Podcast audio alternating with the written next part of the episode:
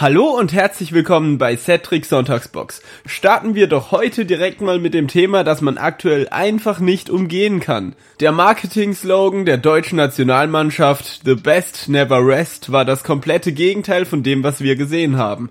Die Besten sind sie jetzt sicherlich nicht mehr und sie haben sich eher ausgeruht, anstatt alles zu geben. Und das in allen drei Spielen. Nach der Niederlage gegen Südkorea wurde dann von tiefgründigen Veränderungen gesprochen, aber offensichtlich hat das nichts mit dem Bundestrainerposten zu tun, denn Löw will weitermachen. Sicher ist, irgendwas muss sich jetzt ändern, denn viele waren mit seinen Entscheidungen in den letzten Wochen nicht zufrieden und ich glaube, er letztendlich auch nicht. Sicher wird sich was am Kader ändern, aber das alleine wird nicht reichen. Yogi Löw muss sich selber finden und sich somit nicht nur um das Team kümmern, sondern auch um sich selbst. Wir brauchen einen Löw, der zwar noch an seine Taktik glaubt, aber manchmal auch Ratschläge von anderen annimmt, denn diese schien er in der letzten Zeit nicht mal mehr zur Kenntnis zu nehmen. Natürlich können wir jetzt nichts mehr gegen Löws Entscheidung machen, aber es interessiert mich trotzdem mal. Was sagt ihr dazu, dass Löw jetzt weiterhin Bundestrainer sein wird? Ich finde es eigentlich gut. Ich dachte zwar eher, dass jemand wie Christian Streich zum Beispiel Trainer wird, aber äh, klar, er weiß jetzt, wie man in dem Amt arbeitet und er hat ja auch schon gezeigt, dass er es kann. Also sorgt er vielleicht auch wieder für einen guten Aufschwung. Ich finde es nicht so gut. Ich finde, ein Trainer sollte gewechselt werden. Vor allem, wenn man so hart verkackt. Ja gut, er kann ja nichts dafür, dass die eigentlich scheiße gespielt haben ich glaube, der, der, der Verlust war einfach so, dass die jetzt wachgerüttelt wurden sozusagen fürs nächste Mal. Eigentlich macht er seinen Job immer gut. Nur der muss die Spieler ein bisschen mehr motivieren und mehr Feuer ins Team reinbringen. Dann klappt es auch mit der nächsten EM. Ich finde, er ist trotzdem noch der Beste für den Posten auf jeden Fall. Er kann es auf jeden Fall, aber ich finde, dieses Jahr hat es nicht an ihm gelegen, an seiner Taktik, sondern an den Spielern, weil sie keine Lust hatten. Die dachten, wir sind der Meister, wir schaffen das und deswegen haben die einfach verloren. Das sind ja mal ganz eindeutige Meinungen nach dem Tiefschlag weitermachen, den Leuten zeigen, was er kann, das zerstörte Vertrauen herstellen. Das wird jetzt sicherlich eine Herausforderung. Aber ob er das hinbekommt und das Ganze funktioniert und ob seine Entscheidung richtig war, weiterzumachen, sehen wir am 6. September im Spiel gegen Frankreich. Seit über zwei Wochen ist eine Jugendfußballmannschaft bestehend aus zwölf Kindern und einem Betreuer in einer Höhle in Thailand eingeschlossen. Ursprünglich war das nur ein Ausflug, bis sie durch eine Flut, bedingt durch das Wetter, immer weiter in die Höhle getrieben wurden. Schließlich waren sie dann circa vier Kilometer weit gelaufen und konnten aufgrund der Wassermassen nicht mehr zurück. Nach ein paar Tagen waren die Angehörigen natürlich ziemlich aufgeregt, da sie ja nicht wussten, was jetzt mit ihren Kindern los ist. Das ist wirklich unvorstellbar. Sie stehen vor der Höhle, wissen, ihre Kinder sind da drin, aber haben keine Ahnung, ob die noch leben oder nicht. Als sie dann nach neun Tagen endlich gefunden wurden, haben sie natürlich erstmal Medikamente, Energy Drinks und etwas zu essen bekommen, um wieder zu Kräften zu finden. Und darauf gab es sogar noch eine Internetleitung, die in die Höhle verlegt wurde, damit sie mit ihren Eltern sprechen können. Ja, und das hört sich jetzt ziemlich komisch an, aber es ist wirklich so, denn die Rettungsaktion hat sich als ziemlich schwierig herausgestellt. Und es sieht wohl so aus, als ob die Kinder nur noch drei Möglichkeiten haben. Als erstes können sie natürlich auf das Ende der Regenzeit warten, was aber noch drei Monate dauern kann. Alternativ können die Jungen die Höhle durch einen Gang verlassen, der aber erst noch durch einen Felsen gebohrt werden müsste, was gar nicht so einfach ist. Und dadurch würde das Risiko einer Einsturzgefahr immer größer werden. Die letzte Möglichkeit wäre natürlich unter den Wassermassen durchzutauchen, aber das ist ja gar nicht so einfach, wie man denkt, und das müssten die Kinder auch erst noch lernen. Zu allem Übel kommt jetzt auch noch dazu, dass ein Navy-Taucher versucht hat, da unten durchzutauchen und dabei gestorben ist. Fakt ist, um durch so eine Höhle durchzutauchen, bräuchte man schon vollen Fokus und vor allem Ruhe, wovon ich eigentlich ausgehe, dass der Navy-Taucher es hatte. Und ob die Kinder, die dann so lange in der Höhle drin waren, das noch hinbekommen, da bin ich mir nicht so sicher. Aber ich hoffe natürlich das Beste und bin gespannt, wie es weitergeht und dass die Rettungsaktion so glatt wie möglich verlaufen wird, auch wenn sie jetzt noch eine Weile abwarten müssen.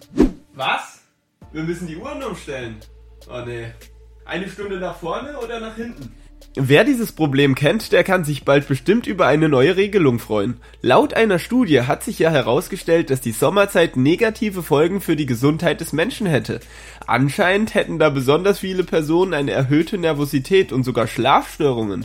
Und nicht nur das. Laut der Studie würde die Unfallrate am ersten Montag während der Sommerzeit um 7% steigen. Ich weiß nicht, wie es bei euch ist, aber ich persönlich habe eigentlich nichts dagegen, wenn es abends mal länger hell ist. Naja, auf jeden Fall startet die EU nun eine Online-Befragung zur Zeitumstellung. Da könnt ihr dann entscheiden, ob die Sommer- oder Winterzeit abgeschafft werden soll. Okay, auf der einen Seite verstehe ich die Leute dann natürlich, die da nicht schlafen können und sich super müde fühlen, aber auf der anderen Seite ist es doch super, denn man hat dann abends ja genug Zeit für Freizeitaktivitäten. Was sagt ihr dazu? Seid ihr für eine Änderung? Eure Meinung könnt ihr gerne in den Kommentaren lassen. Wir haben ja immer ein paar Infos über unsere Berufs- und Studienwahl und heute haben wir Sarah hier. Hallo. Hallo. Du hast letztes Jahr Abi gemacht. Was hast du seitdem gemacht? Also ich wusste nicht genau, was ich studieren will oder was ich für eine Ausbildung machen will und deswegen habe ich erstmal zwei Praktika gemacht im Gesundheitswesen und ich hab, ähm, war in Heidelberg bei einem Gynäkologen einen Monat und dann anschließend bei einem Hausarzt und ja, habe da ein Praktikum gemacht. Dann habe ich mich halt entschieden, weil es mir sehr viel Spaß gemacht hat, noch ein Vorsemester für Medizin zu machen, um zu gucken, ob eventuell ein Medizinstudium für mich in Frage kommt. Und es hat mich auch sehr interessiert. Und aufgrund dessen habe ich dann ähm, noch ein Praktikum im Krankenhaus gemacht in Karlsruhe. Und ja.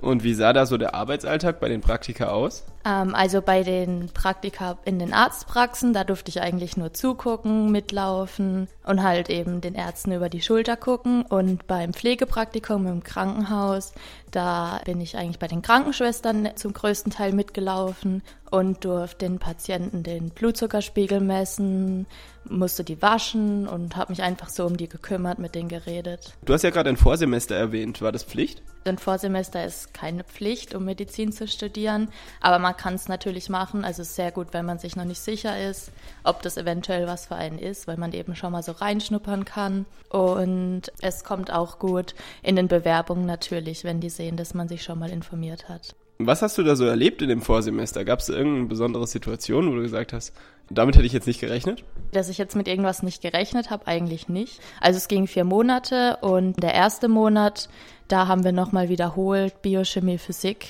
was eben auch in der Schule dran kam und anschließend haben wir dann eben mehr so medizinische Fächer durchgenommen wie Anatomie. Uns hat eigentlich sehr viel Spaß gemacht. Was war das Spannendste, das du in dem Vorsemester oder auch in dem Praktika erlebt hast? Also im Vorsemester war für mich das Spannendste, dass wir eine praktische Woche gemacht haben und insbesondere, dass wir uns gegenseitig Blut abnehmen durften und dass eben uns gezeigt wurde, wie das geht und wir das üben durften.